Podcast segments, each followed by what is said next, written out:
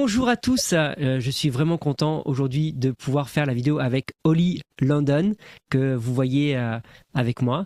Et euh, il va s'introduire et se présenter lui-même. J'avais sondé la communauté sur Instagram et beaucoup m'avaient dit qu'ils ne le connaissaient pas. Moi, j'avais entendu parler de toi, Oli, bien avant la, vidéo que j'avais vue sur Valeur Actuelle. Et, mais tu vas nous en dire plus sur toi maintenant. Bonjour, ça va? Je m'appelle Ollie. My name is Ollie London. I'm a social media influencer. Ah oui, au fait, la vidéo est en anglais, l'interview est forcément en anglais.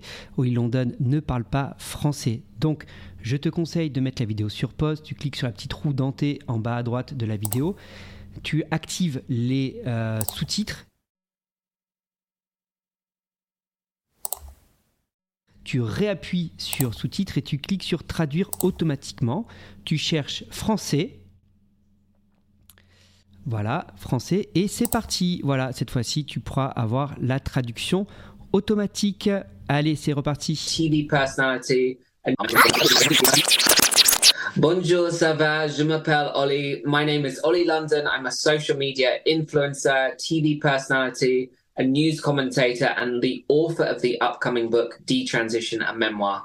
So a lot of people know me from my TikTok videos, my YouTube videos, um, and I also do K-pop music. So anyone that's a fan of K-pop would have seen my music videos, my love of Korea. Uh, I'm always promoting Korean culture, K-pop, BTS, Blackpink. So many people know me from my viral videos um, about that, and my videos on YouTube. And also, many people, I do a lot of television shows. I have a TV series on RTL, uh, RTL Germany, but it's also in France. Um, I've done several French TV interviews before and um, always kind of speaking on news topics uh, on news channels in America and the UK. So great. And uh, this is before your first transition? So this is actually um, I had a lot of surgery, so I shared a lot of my surgical journey on YouTube, on TV shows. Uh, so people have been following me for years. So I, I used to live in South Korea.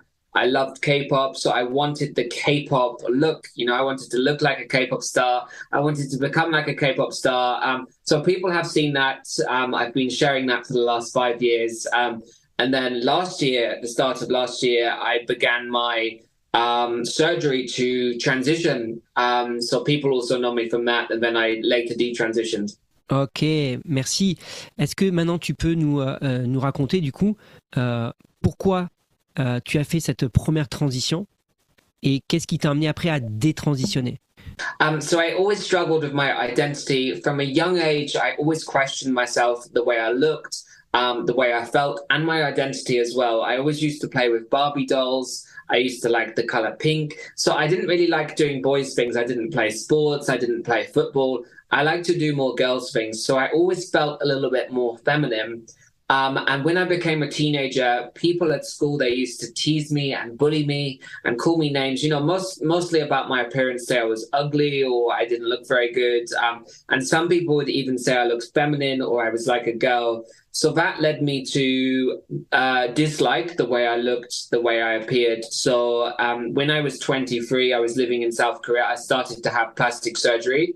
Um, the first surgery was just a nose surgery, um, but it went wrong. So I had to get more surgeries. And then I kind of became almost addicted to it. You know, I wanted to change everything about me. I wanted to change the way I looked, my personality, my identity.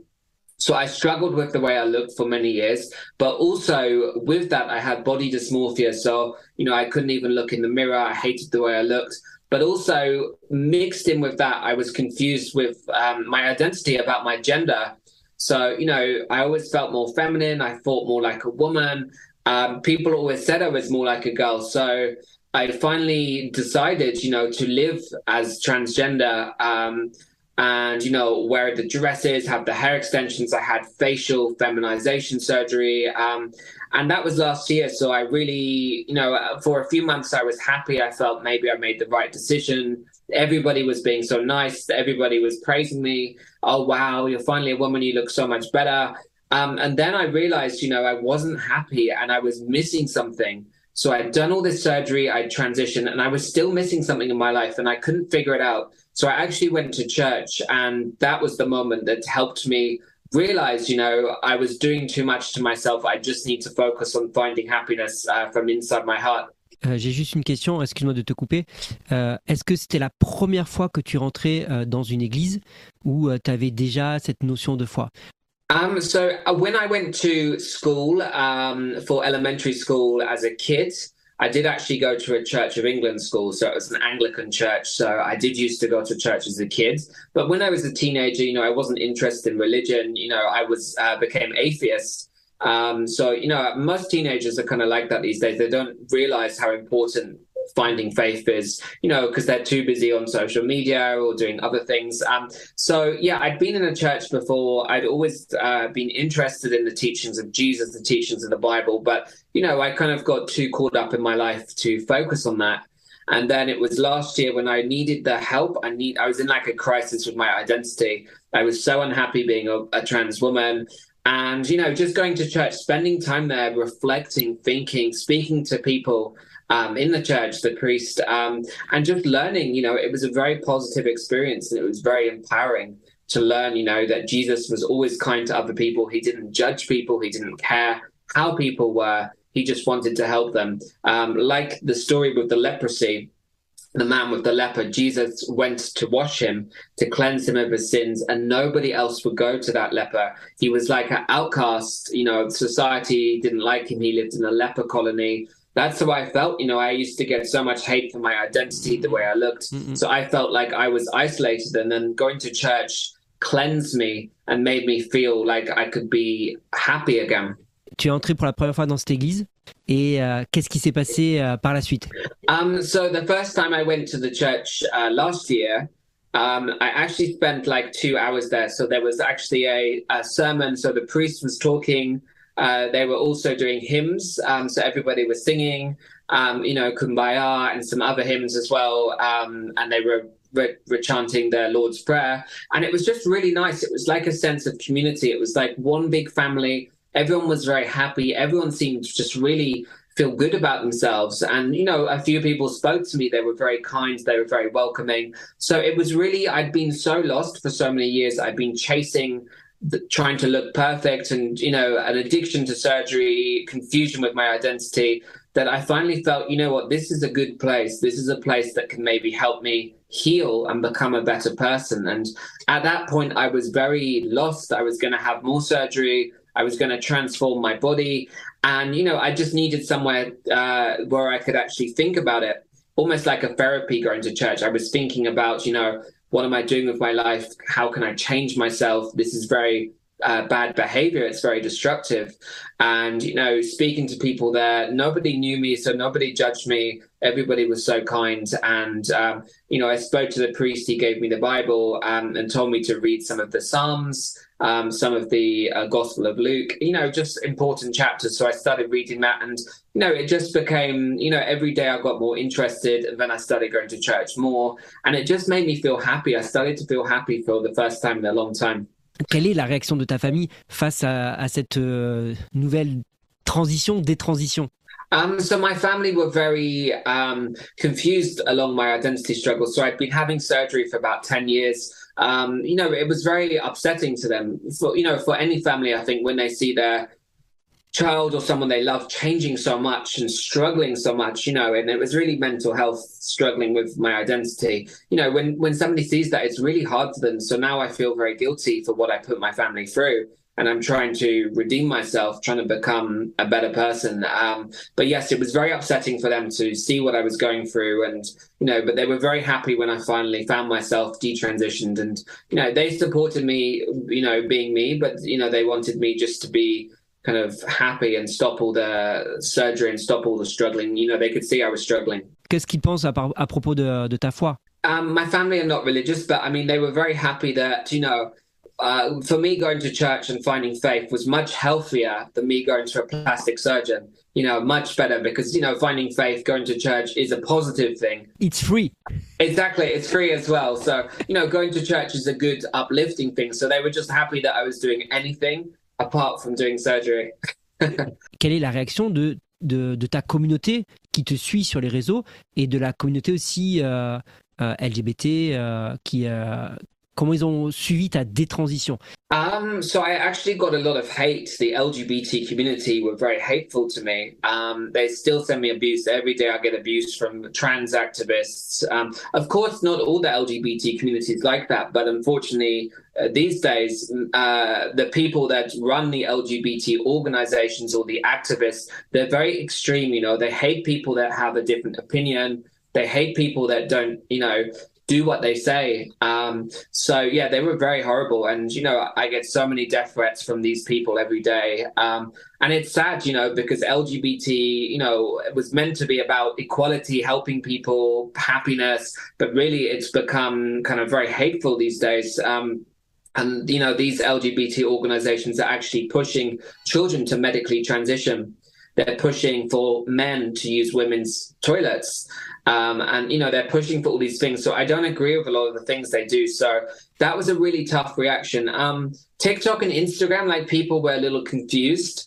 Um, you know, because nobody knows what detransitioning is. It's a very new thing. So people were very confused. Um, so I had to explain it. Um, I got a lot of support though. So I had uh, so many Christians send me messages, so many nice messages. They were the most kind people. Um, a lot of people in America, parents, uh, pastors, priests, bishops, you know, I had so many nice messages from them. And that really was encouraging, you know, because I needed some positivity because I was getting so much hate from uh, LGBT activists. Um, which is really sad because you know um, like i said lgbt was meant to be about inclusivity equality but these days it's become quite a hateful group and you know uh, they target children they push children to medically transition so so you know it's been a hard um, but you know i'm very grateful i had uh, many christians other people my fans very supportive j'ai cru comprendre euh, dans l'interview que j'ai vue de toi que tu voulais te faire euh, baptiser. Yes. yes. So so now that I've been going to church, I've actually been going to a Catholic church um, in London. So I would like to get baptized this year. I would like to do communion as well. Um, I've been trying to fast, you know, for Lent. I'm trying to fast. It's quite hard not to eat. I can't do it every day, but you know, I'm trying to get more involved in that because it's really it's like a healing you know being becoming christian becoming catholic it's very beautiful experience you know because yeah, uh, know. you know uh, last year i was all i cared about was surgery and wanting to look a certain way i didn't care about other things now it's like i really care about the world i care about you know, finding God, um, going to church, and then now I can use my uh, wisdom to try and help other people, to help teenagers, to help parents um, that are going through these uh, gender identity struggles. Um, so it's really been, you know, it's changed my life. So I do hope to get baptized uh, later this year. Est-ce que tu peux nous parler un peu de ton livre qui va bientôt sortir en août, il me semble? So I am the author of a brand new book called Detransition, a memoir. Um, so I was just in America. I just pre-released it, so it's just come out on Amazon uh, on other websites as well. Um, this book, so half of the book is about my personal identity struggle. So,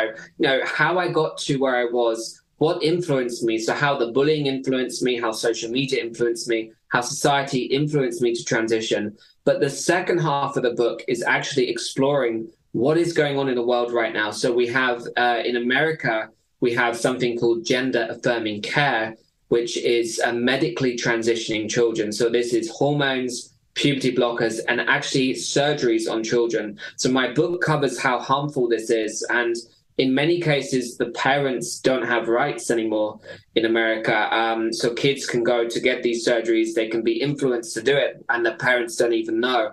Um, so the book is really talking about how harmful that is. It's also talking about, you know, self-identifying because of course I was, you know, identifying as a woman, but I was always respectful. But these days we have now men just suddenly identify as a woman they can go into women's toilets, women's prisons, women's sports, and that is really harmful. So my book is really challenging this concept and also talking about, you know, how are people being influenced? We have schools teaching books about gender, pronouns. We also have TikTok, which is very influential for children.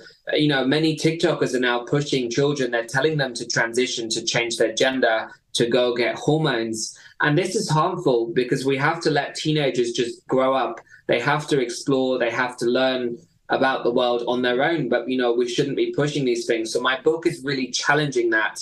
Um, but I also have um, several chapters about how I turned my life around because I was really struggling. And then I went to church, I found God. I'm talking about certain teachings, um, like the parable of the lost sheep, the Jesus cleansing the leper. I talk about that in my book because I want to help people. You know, many people these days are lost. We're addicted to TikTok, we're addicted mm. to Instagram. Wait, wait. People don't, you know, young people don't really go to church much anymore. So I want to encourage people to go to church, to encourage people to find God. Um, so the book is really helping people um, while talking about the issues in the world. Je suis tellement content d'entendre tout ce que tout ce que tu racontes. Est-ce qu'il y aura une, euh, une version française du livre? Uh, so I'm, it's actually being published in English first. So it's uh, uh, it's going to be in France, so you'll be able to get it in bookstores in France. Um, it's on Amazon right now for yes. pre-order. Am- yes. Amazon France, um, but right now it's going to be English version. But we will do translations German, and French in the future. Um, but for now, English. But also there will be an audio book. So you for people that don't want to read, they can listen to the audio book. D'après ce que tu racontes dans ton livre, tu n'as pas peur du harcèlement que cela va engendrer You know, I've been getting so much harassment already. So I announced my book two weeks ago in America. I was on a, a Christian news channel in Washington, D.C. I announced my book, and suddenly within two days, I had so many thousands of messages of harassment, of hate, of death threats. Oh. People saying they want to publicly execute me, people saying they want to stone me to death. These are all trans activists, by the way. You know, people that want to transition children, they're now targeting me. And, you know, these people haven't even read my book. My book is very sensitive. I'm discussing all the issues, trying to help people get a better understanding. But, you know, really, I'm trying to help stop medically transitioning children, bring parents their rights back, and also protecting women. So, you know, these are key issues that most people agree with. But unfortunately, the trans activists have been sending me so much hate. They're actually trying to cancel my book. They've been emailing the publisher. They've been emailing my agents. They've been messaging all my friends, trying to cancel the book, which is really sad because, you know, books are about free speech. In any democracy, books are important with different opinions. Yes, yes. People don't have to agree. Yes. You know, people don't need to agree with a book, but it's important that everybody has a voice. So, you know, I am very pro democracy, pro freedom of speech this book is going to help a lot of people. The trans activists, they might not like what I'm saying, but you know, it's a book. A book is free speech, so they're trying to cancel free speech. So it's very dangerous that these people um, hate anyone that has an opinion or hate anyone that questions what they're doing to children. Merci, euh, merci beaucoup, Oli. C'est euh, vraiment très courageux. Quel message voudrais-tu donner aux parents et à la jeunesse qui sont confrontés comme toi euh, qui ont, euh, se retrouvent comme toi, peut-être à jouer plus avec des jeux de filles, qui sont peut-être plus filles d'un côté. Quel message tu voudrais faire passer? So I would say to any young person, everybody that's young goes through a struggle. Everybody questions themselves. Some boys like to play with Barbie dolls. Some girls like to be like boys. They like to play soccer and football, which is totally normal and that's perfectly fine. Some boys might like the color pink. Some girls might like the color blue, but it doesn't Exactly, you have pink there, but it doesn't mean that you should change your full identity. So, as a teenager, every teenager they question themselves, they're insecure about their appearance, they want to fit in, they want to be cool in their school, but it doesn't mean that you should go to a hospital and change your gender. It's not natural, it's not not right for you. You know, it's very harmful. So I would just say to teens, it's perfectly normal if you're a boy to play with girls' toys or feel more like a girl and for a girl to feel more like a boy. Um, just be happy. And when you become an adult, you will find happiness, you will find confidence. You, will be happy with who you are. And, you know, it's important to have a connection with God because God can guide you through these journeys. We all have a journey in life. Um, but, you know, putting yourself through harm, putting yourself on medication, surgery, is actually going to destroy a young person's life. At the time, they don't realize it. Sometimes they don't listen to their parents. They want to do what's in their head. You know, a teenager, they're rebellious. But, you know, it's really harmful to do that. It, it's so many health problems for the body. Uh, it's very dangerous. You're left with scarring, uh, mental health issues. So, you know, don't put yourself through that. Just learn to accept yourself. Normally, when you become an adult, you learn to love yourself for who you are and that can take time. Um, and for parents, you know, parents are, are, they understand their children better than anyone. They know what's best for their children. So, you know, parents want to love, protect, and accept their children. You know, most parents uh, don't care if their boy plays with girls' toys. It's absolutely fine. But you know, parents really need to keep an eye on their children because you know, on social media, like on TikTok, there are videos pushing children to transition and change their gender. There are school teachers in some schools teaching children to change their gender. So parents need to be more aware of what's going on in order to protect their children.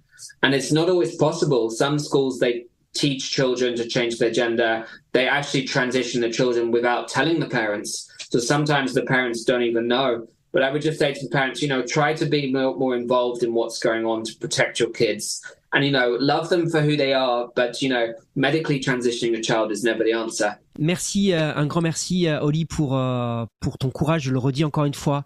Et vous qui regardez cette vidéo, je vous invite vraiment à prier pour Oli, pour que Dieu le garde, que Dieu donne la force, parce que il s'engage dans un combat euh, très difficile et il a déjà dit dans cette vidéo, euh, il, va recevoir, il reçoit déjà beaucoup de harcèlement, beaucoup de haine. Donc, euh, priez pour lui prier pour lui. Un grand merci encore, Oli, euh, d'avoir accepté cette interview et d'avoir euh, partagé ton témoignage avec moi. C'est vraiment un plaisir et euh, très content d'entendre tout ce que Dieu a fait dans ta vie. Merci beaucoup and thank you for your prayers. I really appreciate it and I'll be praying for you for success with everything as well and um, I really appreciate it. Thank you, Nicholas. Thank you. Merci beaucoup. Wow, quel témoignage incroyable. Dis-moi ce que tu en penses dans les commentaires et surtout, surtout partage cette vidéo. Si ça te semble pertinent, partage-la. Il, faut que ça soit connu. Il faut que ce message soit entendu. Il faut que cette histoire soit entendue. Parce que dans la vie, rien n'est jamais figé. Hein on peut toujours changer et même on peut même rechanger. J'aimerais finir avec euh, ces quelques paroles inspirées de Miles Rutherford. Et ce message est pour toi qui a regardé cette vidéo et qui te reconnaît peut-être euh, dans l'histoire d'Oli. Voici ces euh, quelques paroles. J'ai une bonne nouvelle pour toi. Et cette bonne nouvelle, c'est que, quelle que soit ton orientation sexuelle, Dieu t'aime et il veut nos relations avec toi. Quelles que soient tes convictions politiques, Dieu t'aime et il veut nos relations avec toi. Quoi que tu aies fait, quoi que tu fasses, Dieu t'aime et il veut nos relations avec toi. Ça, c'est la bonne nouvelle. Mais si tu acceptes si tu crois en cette bonne nouvelle, il y a aussi une mauvaise nouvelle. La mauvaise nouvelle, c'est que de la même façon que Christ est mort pour toi, maintenant, tu dois mourir pour lui, mourir à ton ancienne vie. Et si tu acceptes Jésus comme ton sauveur et comme ton Seigneur, tu dois mourir à ta volonté, mourir à ta façon d'agir, mourir à tes désirs, mourir à tes projets. Et parce qu'il est roi et non pas un candidat à la présidentielle. On ne peut pas réécrire la Constitution basée sur ce que tu ressens ou sur ce qui t'attire. Mais sache une chose, c'est que Dieu t'aime et il veut nos relations avec toi.